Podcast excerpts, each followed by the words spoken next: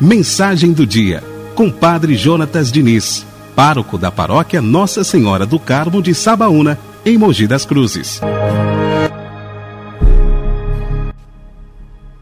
5 de outubro. Santa Maria Faustina Kowalska.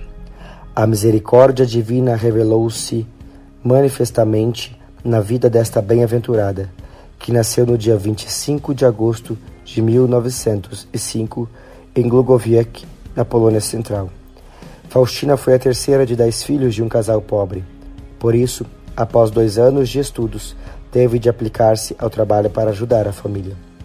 Com 18 anos, a jovem Faustina disse a sua mãe que desejava ser religiosa, mas os pais disseram-lhe que nem pensasse nisso. A partir disso, deixou-se arrastar para diversões mundanas, até que, numa tarde de 1924, teve uma visão de Jesus Cristo flagelado que lhe dizia: Até quando te aguentarei? Até quando me serás infiel? Faustina partiu então para Varsóvia e ingressou no convento das Irmãs de Nossa Senhora da Misericórdia no dia 1 de agosto de 1925. No convento tomou o nome de Maria Faustina, ao qual ela acrescentou do Santíssimo Sacramento, tendo em vista seu grande amor a Jesus presente no sacrário. Trabalhou em diversas casas da congregação.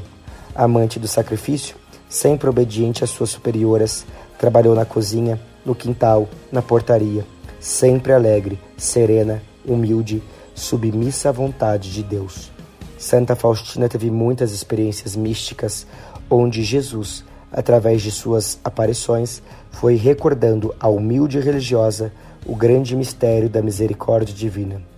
Um dos seus confessores, Padre Sopoco, exigiu de Santa Faustina que ela escrevesse as suas vivências em um diário espiritual.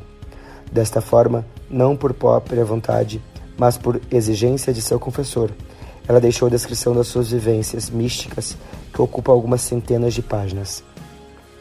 Santa Faustina sofreu muito por causa da tuberculose que a atacou.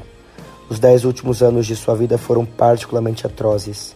No dia 5 de outubro de 1938, sussurrou a irmã enfermeira: Hoje o Senhor me receberá. E assim aconteceu.